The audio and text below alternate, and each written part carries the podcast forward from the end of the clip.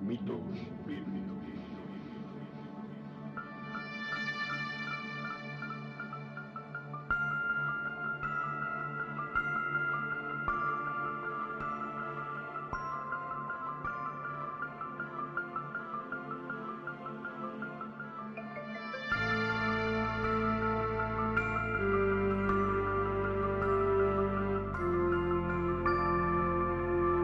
Podcast de análisis y crítica postmodernista de mitos difundidos por textos religiosos, presentado por Oscar Garrido.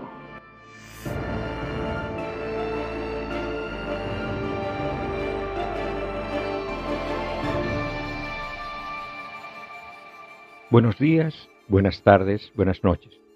Bienvenidos al décimo episodio del podcast Mitos Bíblicos. Yo soy Óscar Garrido, autor del libro La Biblia y otros mitos, un viaje al mundo del delirio, y presentador del podcast. Es posible que me conozcas como Kierkegaard, un apodo que utilicé por mucho tiempo en Internet. Empezamos este episodio comentando y respondiendo detalladamente una pregunta realizada en Twitter. En esa red social, las respuestas no pueden contener más de 140 caracteres, lo cual hace imposible responder preguntas complejas en esa red. La pregunta que hace Glenis Álvarez, que si eres ateo seguro la conoces, ella es el corazón del blog sindioses.org y es una de las mejores activistas ateas que conozco. De todas maneras, la pregunta que hace es simple. ¿Cómo interpretas este disparate? Y muestra un versículo bíblico, Génesis 3:16. A la mujer le dijo, En gran manera multiplicaré tu dolor en el parto, con dolor darás a luz los hijos, y con todo tu deseo será para tu marido, y él tendrá dominio sobre ti. Como el grueso de las citaciones bíblicas en las redes sociales, esta citación está tomada de Reina y Valera, es decir, de una Biblia protestante. Al parecer, las Biblias protestantes son las más citadas porque son las más baratas. Eh, bueno, en serio, me parece que en las redes sociales soy el único que usa como herramienta principal una versión de la Biblia católica. Y lo hago porque en todo el tiempo que tengo de estudiar las mitologías, me parece que la versión que uso, que se llama la Biblia de Jerusalén, es la que hace una mejor traducción del texto al español.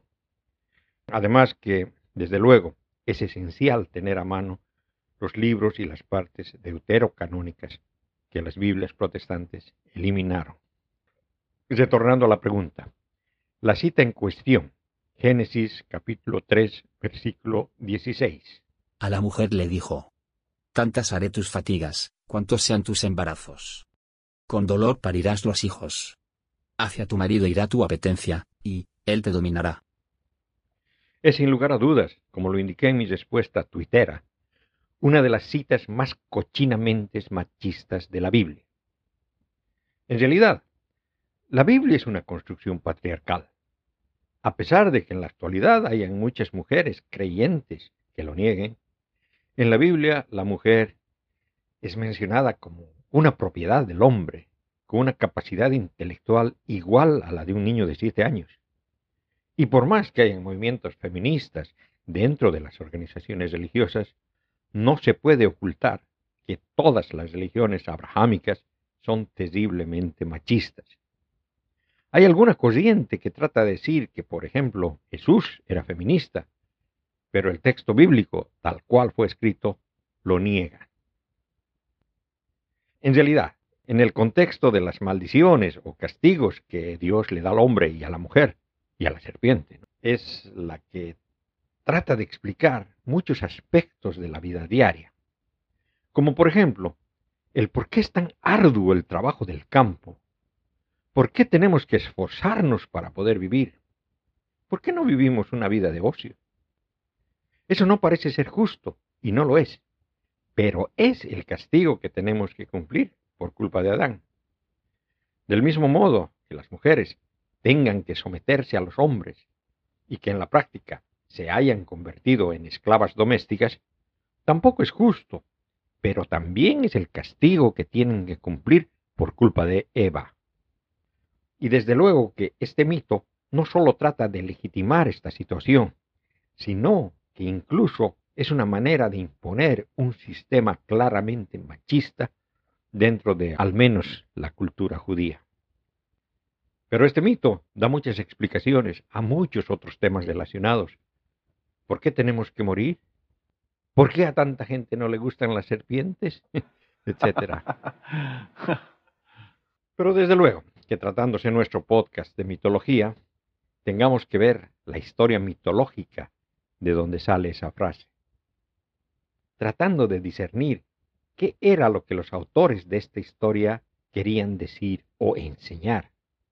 Recordar que las historias mitológicas son historias alegóricas que brindan explicaciones o justificaciones a diversos aspectos de la vida social, que las imágenes que nos muestran y los personajes que participan representan o significan algunas cosas o aspectos diferentes a los de la historia misma. Es decir, que para dar a entender una cosa expresan otra de manera figurativa por medio de varias metáforas consecutivas. Teniendo en cuenta esto, tenemos que ver qué influencias culturales tiene la historia mitológica que estamos viendo en este instante. Estamos hablando sobre el relato mitológico de la fuente Yavista o J sobre la creación del mundo. Si bien el Génesis, al lado de todo el Pentateuco, fue escrito en la forma que conocemos en el post-exilio persa, la fuente de tradición oral y a vista es la más antigua de las fuentes en las que se basaron para escribir esta historia. De hecho, de todas las fuentes del Torá, esta fuente es la más mitológica. En las historias de esta fuente, Yahweh es retratado como un personaje en escena. En las otras fuentes, que son posteriores, Yahweh o el Elión se comunican con las personas mediante sueños o cosas parecidas, no directamente. El mito de la creación de la fuente Yavista está basado en el Atrahasis. En sí, casi toda la mitología de diversos pueblos están interrelacionados. Esto no significa que hubo pueblos con una imaginación extraordinaria que hayan originado estos mitos y que luego los otros pueblos copiaron, sino que sucedió lo que es obvio. Mediante el comercio, los pueblos aprendían culturas foráneas e incluían esos nuevos conocimientos a su acervo cultural y por ende mitológico. Por eso no es raro que veamos que el mito de la creación bíblico de la fuente sacerdotal parece ser una desmitificación del Enuma Elish, mito de la creación babilónico.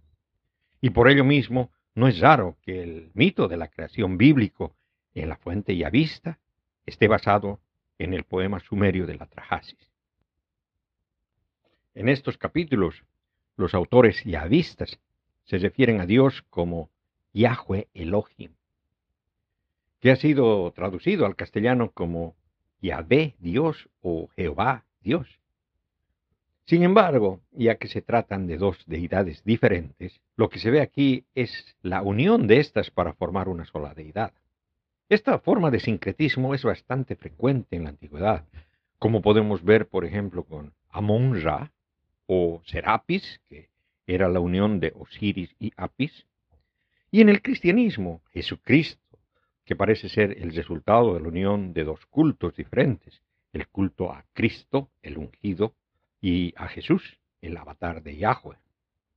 Para que vean el contexto, voy a hacer un resumen de la historia de la creación del Atrahasis. El Atrahasis es un poema que data del siglo XV antes de la era común. La copia más antigua de este poema está en el Museo Británico, pero hay traducciones a casi todos los idiomas y Basta buscarlo en Google para encontrar la versión en español. El atrahasis empieza mucho antes de que el hombre fuera pensado y creado. En tiempo en que los dioses menores tenían que drenar los canales, cavar zanjas y hacer todo el trabajo pesado. En realidad, es cuando los dioses menores deciden declararse en huelga. quemando sus instrumentos de trabajo y rodeando la vivienda del dios principal, Enlil. Cuando Enlil, que convoca a los otros grandes dioses, An, Enki, Namu, a una reunión, en esa reunión se dan cuenta que el trabajo de los dioses menores es demasiado pesado y deciden sacrificar a uno de los rebeldes para el bien de todos. Ellos tomarán a un dios, lo matarán y crearán la humanidad mezclando la carne del dios y su sangre con arcilla. Y así sacrifican a Gestu, un dios que tenía inteligencia.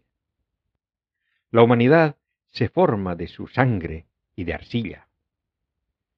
Después de que Namnu mezcla la arcilla, toda la tropa de dioses escupen saliva sobre ello. Entonces Enki y Namu llevan la arcilla a la habitación del destino, donde realizan un rito y donde se describe la creación de los humanos como si fuera parecida al proceso de hacer ladrillos. Primero amasan la arcilla, luego la apretan en partes, y así hacen siete machos y siete hembras.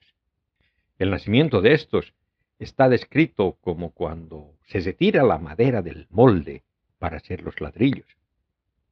A partir de entonces, los humanos realizan los trabajos pesados de los dioses. Después de 1200 años, la humanidad ha crecido tanto que empieza a ser molesta para Enlil, ya que no le deja dormir, y ese es el inicio de la historia sumera que nos resultará más familiar, la del diluvio universal, descrita en la epopeya de Gilgamesh. Desde luego que cualquier creyente lector de la Biblia no le parecerá que esta historia se parece a la relatada en el Génesis 2. Claro que no lo hace. Entre el relato del Atrahasis y la versión ya vista del Génesis tenemos algo más de mil años de diferencia. Sin embargo, hay elementos que parecen estar directamente copiados. La primera, desde luego, es que los hombres fueron creados para realizar trabajo en la granja o en el jardín de los dioses. En realidad eso es bastante profundo, pues señala la naturaleza de la sociedad donde estos mitos se forman. Una sociedad agrícola. La creación tiene que ver con la organización del mundo agrícola. Por el lado negativo, el caos que antecede la creación es descrito como la ausencia de humanos que cultiven el campo. Génesis capítulo 2, versículo 5. No había aún en la tierra arbusto alguno del campo, y ninguna hierba del campo había germinado todavía, pues Yahweh Dios no había hecho llover sobre la tierra, ni había hombre que labrara el suelo. Los humanos fueron creados para cultivar el suelo. Al mismo tiempo que el Creador creó la humanidad, también plantó el jardín del Edén, donde colocó al hombre que había formado. Génesis capítulo 2, versículo 8.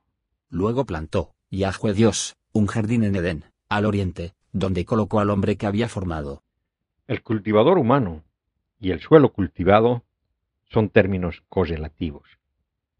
Después de que los humanos fueron expulsados del jardín, su función como cultivadores de suelo permanece. Yahweh Dios era, en este mito, el jardinero original. Fue el que plantó el jardín del Edén e hizo crecer allí todo tipo de arbustos y deliciosos árboles frutales, incluyendo los dos míticos árboles divinos, el árbol de la vida y el árbol de la ciencia del bien y el mal. Génesis capítulo 2 versículos 8 y 9. Luego plantó, Yahweh Dios, un jardín en Edén, al oriente, donde colocó al hombre que había formado. Yahweh Dios hizo brotar del suelo, toda clase de árboles deleitosos a la vista, y buenos para comer, y en medio del jardín, el árbol de la vida, y el árbol de la ciencia del bien y del mal. No hay que sorprenderse que a la deidad le gustase pasear por el jardín maravilloso en la suave brisa del día. Génesis capítulo 3, versículo 8. Oyeron luego el ruido de los pasos de Yahweh Dios, que se paseaba por el jardín, a la hora de la brisa, y el hombre, y su mujer se ocultaron de la vista de Yahweh Dios por entre los árboles del jardín. La humanidad, parece, fue creada para trabajar en el jardín, para la deidad. Génesis capítulo 2, versículo 15. Tomó pues, Yahweh Dios al hombre, y le dejó en el jardín de Edén, para que lo labrase, y cuidase. Tenemos aquí un eco de la trajasis. En este mito, los humanos fueron creados como trabajadores agrícolas, sustitutos de los dioses inferiores, que se habían revelado y se negaban a realizar esta ardua tarea para los dioses principales. Aquí no tenemos la rebelión de los dioses inferiores. Esta posibilidad quedó descartada con el énfasis del autor vista en Yahweh Elohim como el rey del cielo y de la tierra, aunque no descarta la existencia de otros dioses. Sin embargo, en este punto, ningún otro dios es permitido, no sea que la soberanía absoluta de Yahweh se vea comprometida. Y, desde luego, en esta fase mitológica, Yahweh aún está lejos de ser omnisciente, omnipotente, omnipresente y omnibenevolente, por lo que comete errores. Y el primer error es, desde luego, haber creado solo un humano, dándose cuenta que no es bueno que el hombre esté solo. Génesis capítulo 2, versículo 18. Dijo luego Yahweh Dios. No es bueno que el hombre esté solo. Voy a hacerle una ayuda adecuada. Yahweh moldea criaturas adicionales, los animales del suelo. Yahweh piensa que, ya que estos animales están hechos de la misma sustancia, el hombre congeniaría naturalmente con ellos. El error pronto se hizo obvio. El hombre, aunque similar a los animales, en muchas formas era claramente distinto. La dependencia de la fuente yavista con la mitología sumeria se hacen de nuevo evidentes. En partes cuando muestra Adán acompañado de los animales, que además fueron creados para que le hagan compañía, y también cuando se reutiliza el mito de la creación de la diosa Ninti para la creación de Eva. En la epopeya de Gilgamesh se describe la creación de Enkidu de una manera similar. Primero, Enkidu no era completamente humano, sino más bien Lulu Amelu, que se traduce a hombre natural o prototipo humano.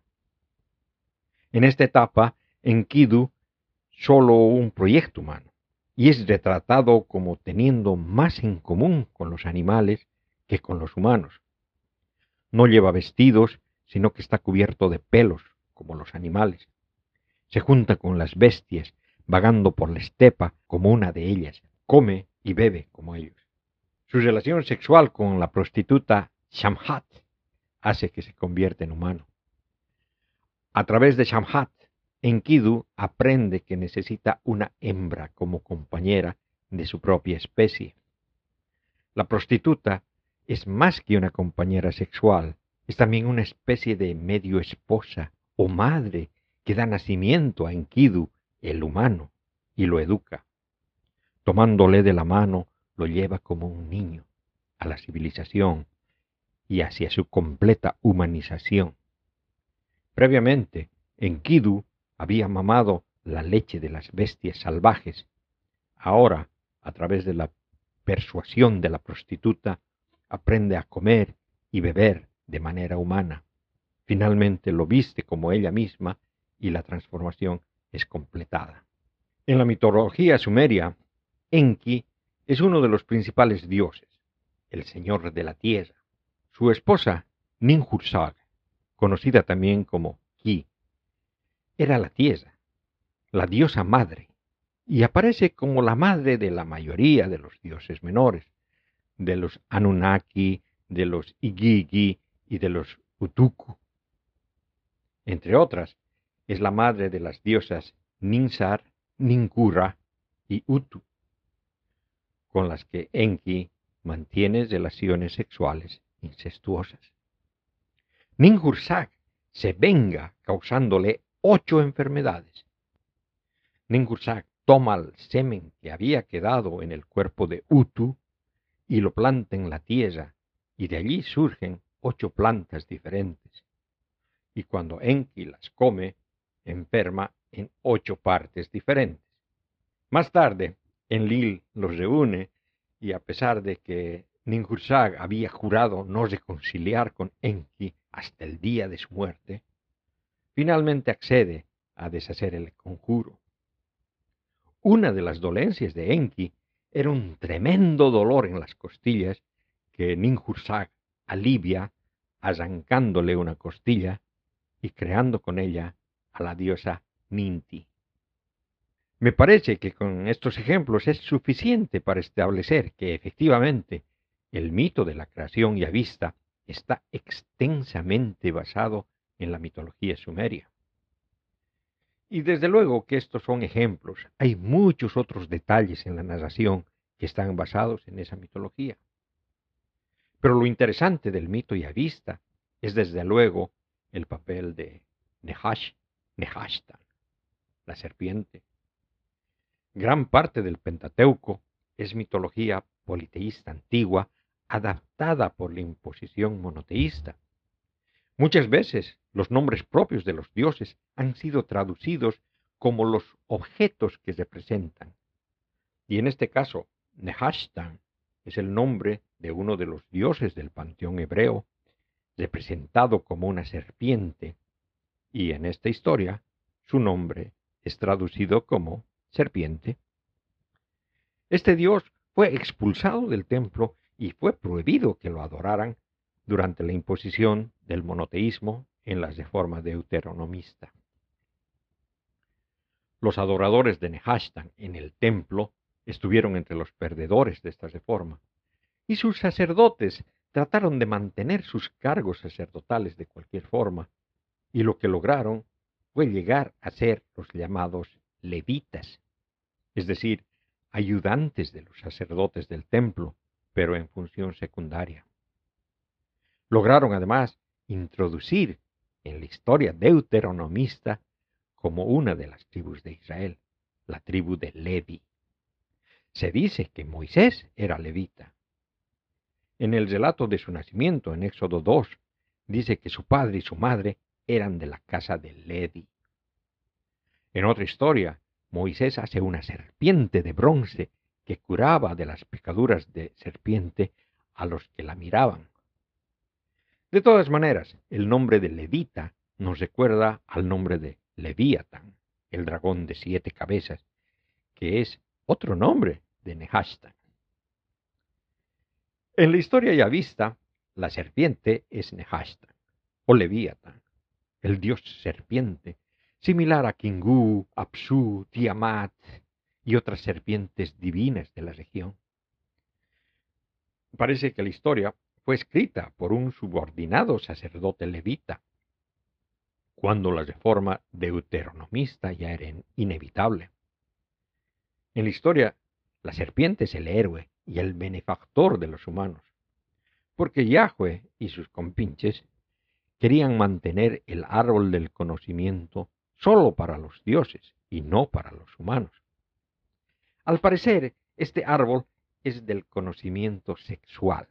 Como ya saben, en la Biblia muchas veces conocer significa tener sexo.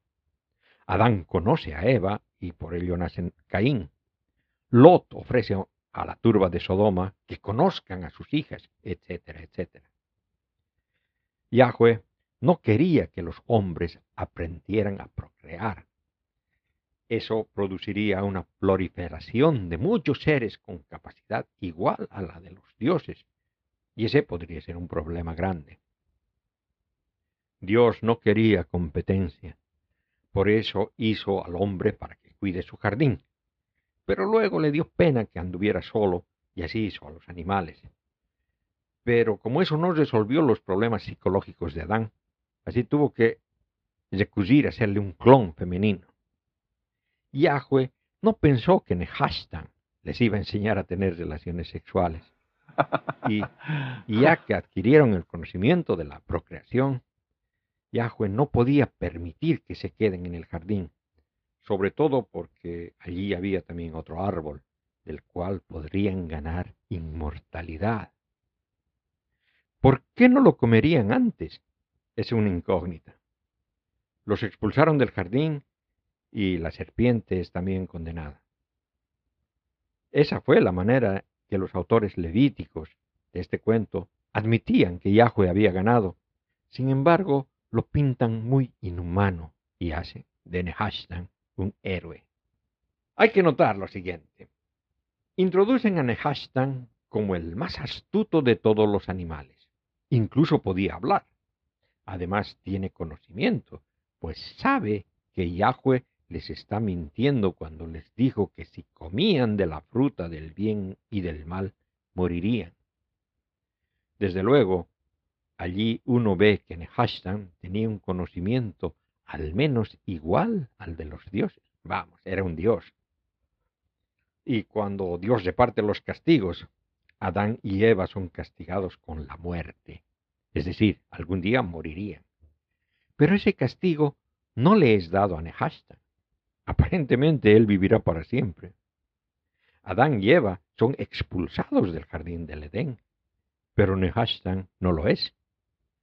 Claramente vemos ahí que la serpiente es uno de los dioses en la versión y a vista de la creación antes de que se imponga el monoteísmo.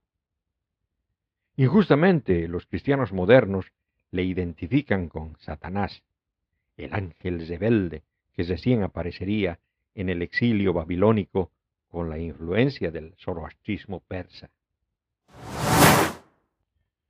Voy a presentar ahora una corta sección de Tinta invisible. Por lo general, en esta sección acostumbro a contar historias que están en la Biblia, pero que por algún motivo los creyentes no las conocen o no quieren conocerlas. Muchas veces esto se debe a que esos relatos en realidad hacen quedar muy mal a Dios o a alguno de sus profetas, y otras veces porque estos relatos contienen información que contradice la realidad o que directamente van en contra del sentido común.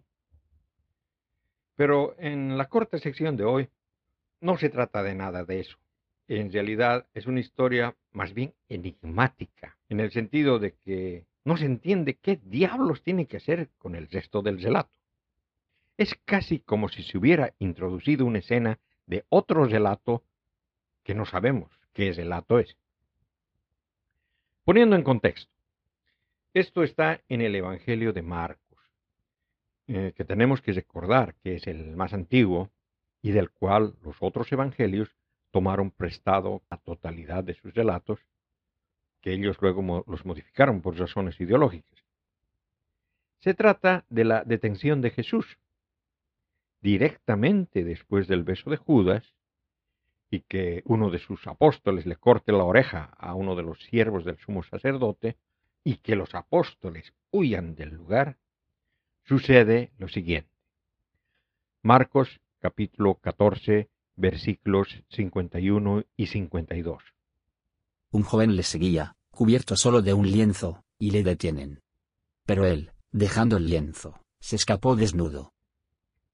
Y claro, este personaje es conocido como el joven que huye desnudo.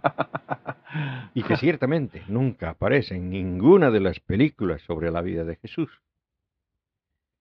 Algo que casi es un deporte para muchos religiosos es tratar de encontrar algún mensaje secreto dentro de los relatos bíblicos, en especial en el Evangelio de Marcos, por el estilo que Marcos tiene. Este es uno de los relatos que se presta para este tipo de indagaciones. Hay muchas interpretaciones sobre quién es el joven que alcanza a huir desnudo.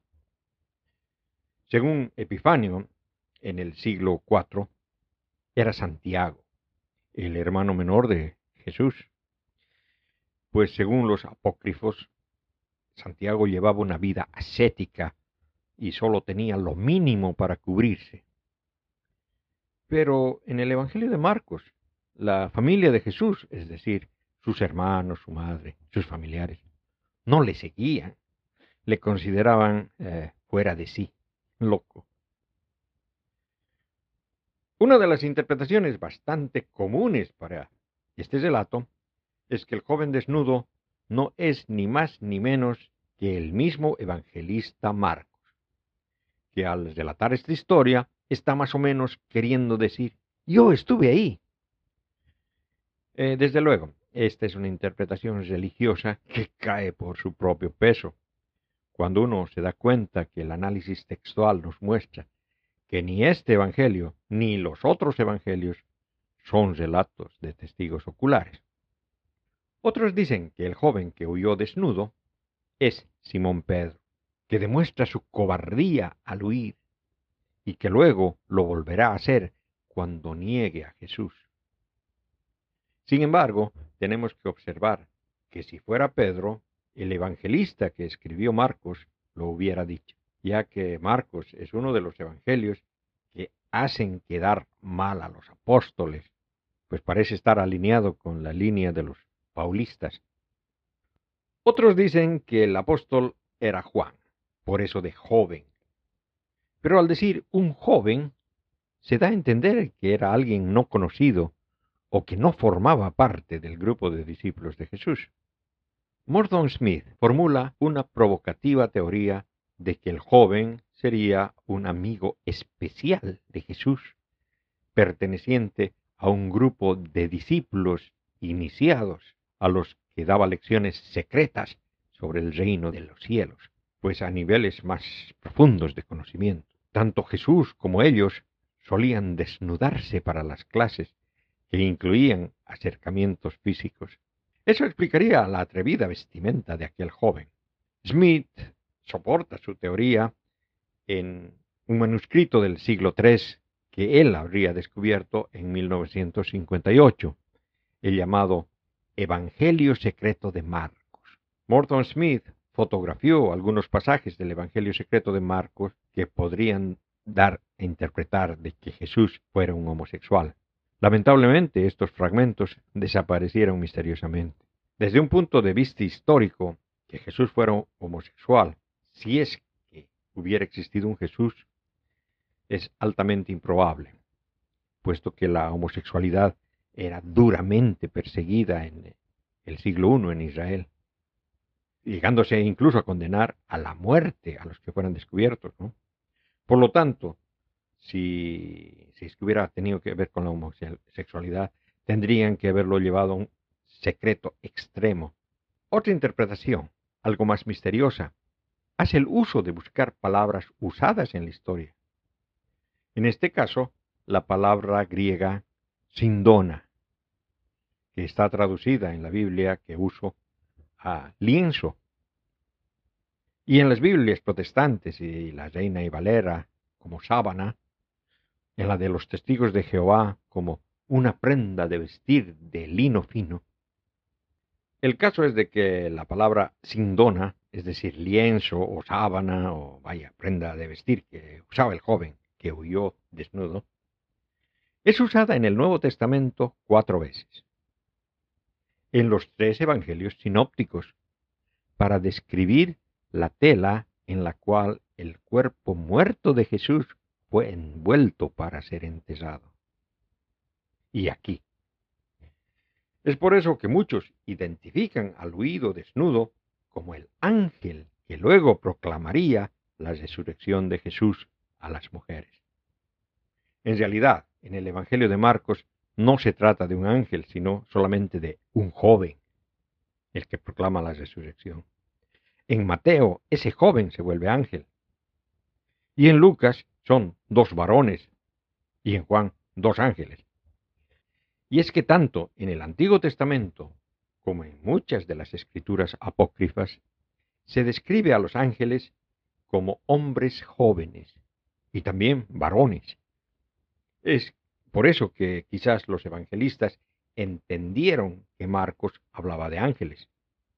Y es posible que lo haya hecho, aunque eso es algo que de verdad no se puede ver en el contexto. En realidad, la interpretación que a mí me parece correcta es de que el joven que huye desnudo es la representación de Jesús. El Evangelio de Marcos se lo puede leer desde el punto de vista doceta, es decir, que en realidad Jesús no era de carne y hueso, sino más bien una ilusión óptica. Y en la escena de su arresto, Jesús se ha quedado solo, completamente abandonado. Es una escena trágica en la cual parece todo perdido. De pronto, un joven escapa y se salva, burlando a los soldados que sin éxito trataron de arrestarlo. El joven que escapa de la muerte es Jesús. Ese joven simboliza a Jesús que anticipadamente aparece resucitado. Dentro de la sección de violencia bíblica, quiero incluir lo que en realidad es un pequeño comentario sobre un tema que he empezado a pensar y que podría terminar siendo un libro. Y es que, como muchos oyentes deben saber, soy vegano, es decir, no consumo ningún producto de origen animal y mucho menos productos que hayan sido obtenidos mediante el sufrimiento injustificado de los animales. Mi veganismo no tiene nada que ver con mi ateísmo y peor aún con mis posturas políticas. De todas maneras, regresando al tema del podcast, que es mitología bíblica, me pregunto acerca de la relación de Yahweh con los animales no humanos. Primero, me pregunto, si los animales tendrían inmortalidad si es que hubieran comido del árbol de la vida. Y es que si la respuesta es positiva, entonces no entiendo por qué Yahweh castigó a los animales con la muerte por las transgresiones de Adán y Eva. Y si la respuesta es no, entonces eso significa que en el jardín del Edén había muerte. En realidad, ese tipo de preguntas son las que señalan que los autores de los mitos no pensaron en todas las implicaciones de lo que escribían. En realidad, no pienso que el autor de la fuente Yavista que escribió este mito haya siquiera considerado el sentir de los animales. Y es que toda la Biblia carece completamente de empatía con los animales. Y otra pregunta del estilo vegano sería, en la historia del diluvio, ¿por qué Yahweh causó tanto sufrimiento no solo a la humanidad, a la que eliminó casi del todo, pero también a los animales, que no tienen capacidad de pecar y por lo tanto no merecían ser castigados? Y de nuevo, la única explicación que encuentro es que las personas que escribieron estos mitos no tenían idea de los derechos de los animales. En el caso del diluvio, tenemos la versión de la fuente yavista y la versión de la fuente sacerdotal, y ninguno de ellos parece tener la menor empatía por los animales, si ni siquiera la tienen por los humanos, que son exterminados. Una corta sección de apología o no querer admitir errores. Por lo general, la mayoría de las apologías contrarrestadas en este podcast han sido y posiblemente serán de apologistas protestantes. Por lo general son esos grupos los que presentan doctrinas extremas que llevan a interpretaciones muchas veces absurdas, que son las que me gustan destruir. Sin embargo, en esta ocasión lo haré con un dogma católico. Por lo general, es mucho más fácil hablar racionalmente de estas cosas con católicos que con protestantes. Esto debido a que la mayoría de los católicos no tienen la menor idea de lo que se supone que creen, mientras que buena parte de los protestantes están recientemente adoctrinados y como escobas nuevas tratan de difundir sus doctrinas. Uno de los dogmas del catolicismo es la creencia de que la Virgen María, que según ellos fue siempre virgen, no sólo en la vida fue madre de Jesús, sino que ahora es madre de todos. El hecho de haber sido madre de Jesús de manera extraña la convierte en la madre de Dios. Pero es que Jesús no las dejó como madre de la humanidad, o al menos de los creyentes. Y eso lo toman de la Biblia. Juan capítulo 19 versículos 26 y 27. Jesús, viendo a su madre, y junto a ella al discípulo a quien amaba, dice a su madre. Mujer, ahí tienes a tu hijo. Luego dice al discípulo. Ahí tienes a tu madre. Y desde aquella hora, el discípulo la cogió en su casa. Bueno, la interpretación católica dice que el discípulo a quien amaba representa a la iglesia. Y la verdad es de que esta interpretación es posible. En realidad, lo que vemos en los evangelios es la lucha entre diferentes agrupaciones sectarias por tomar el control del cristianismo incipiente. Y el Evangelio de Juan pertenece a uno de esos grupos, que además de este Evangelio también son autores de las tres cartas atribuidas a Juan. El Evangelio de Juan menciona todo el tiempo al discípulo que Jesús amaba, y es por así decirlo el personaje que representa al grupo juanista en esta lucha por el control del cristianismo. Es por eso mismo que es posible que lo que el autor de estos versículos haya querido decir, que Jesús dejó su madre al cuidado del discípulo amado, para que María sea su madre, como un símbolo de que la madre de Jesús era también madre de todos los que seguían a este discípulo, es decir, esta secta juanista. Sobre esta secta juanista se puede ver que era en esencia una secta gnóstica, aunque por algún motivo ya no aceptaba todas las bases del gnosticismo. Y por ello no es raro que en su mito la Virgen María represente a Sofía, el león que originó la especie humana, de la cual hablan en el libro secreto de Juan, uno de los muchos libros apócrifos descubiertos en Nahamadi. Es decir, se vaya por donde se vaya, se llega a la conclusión de que la idea de que la Virgen María, la Reina del Cielo, la Madre de Dios, como la Madre protectora de la humanidad, tiene un origen mucho más antiguo. En realidad, la Virgen María es venerada por los católicos como lo era la diosa original. Gracias por acompañarme en este episodio de Mitos Bíblicos. Envíen preguntas, comentarios o cualquier otra retroalimentación sobre el programa mediante la app de Anchor, mediante comentarios en iBooks o mediante la sección de contactos en el blog del podcast que está en mitosbíblicos.webnode.com, sin espacios ni acentos. También me pueden encontrar en mi página de Facebook, facebook.com barra diagonal dr.oscar.garrido o en Telegram, arroba Oscar Garrido, sin espacios, o en la flamante cuenta de Twitter de mitos bíblicos sin acentos ni espacios. Mitos Bíblicos se distribuye a las más importantes plataformas digitales. Si tu app favorita te permite realizar comentarios, te agradeceré mucho que lo hagas. Si te gustó el episodio, suscríbete y comparte con tus amigos. Regresaré con otro fascinante e informativo episodio dentro de dos semanas. Chao, chao.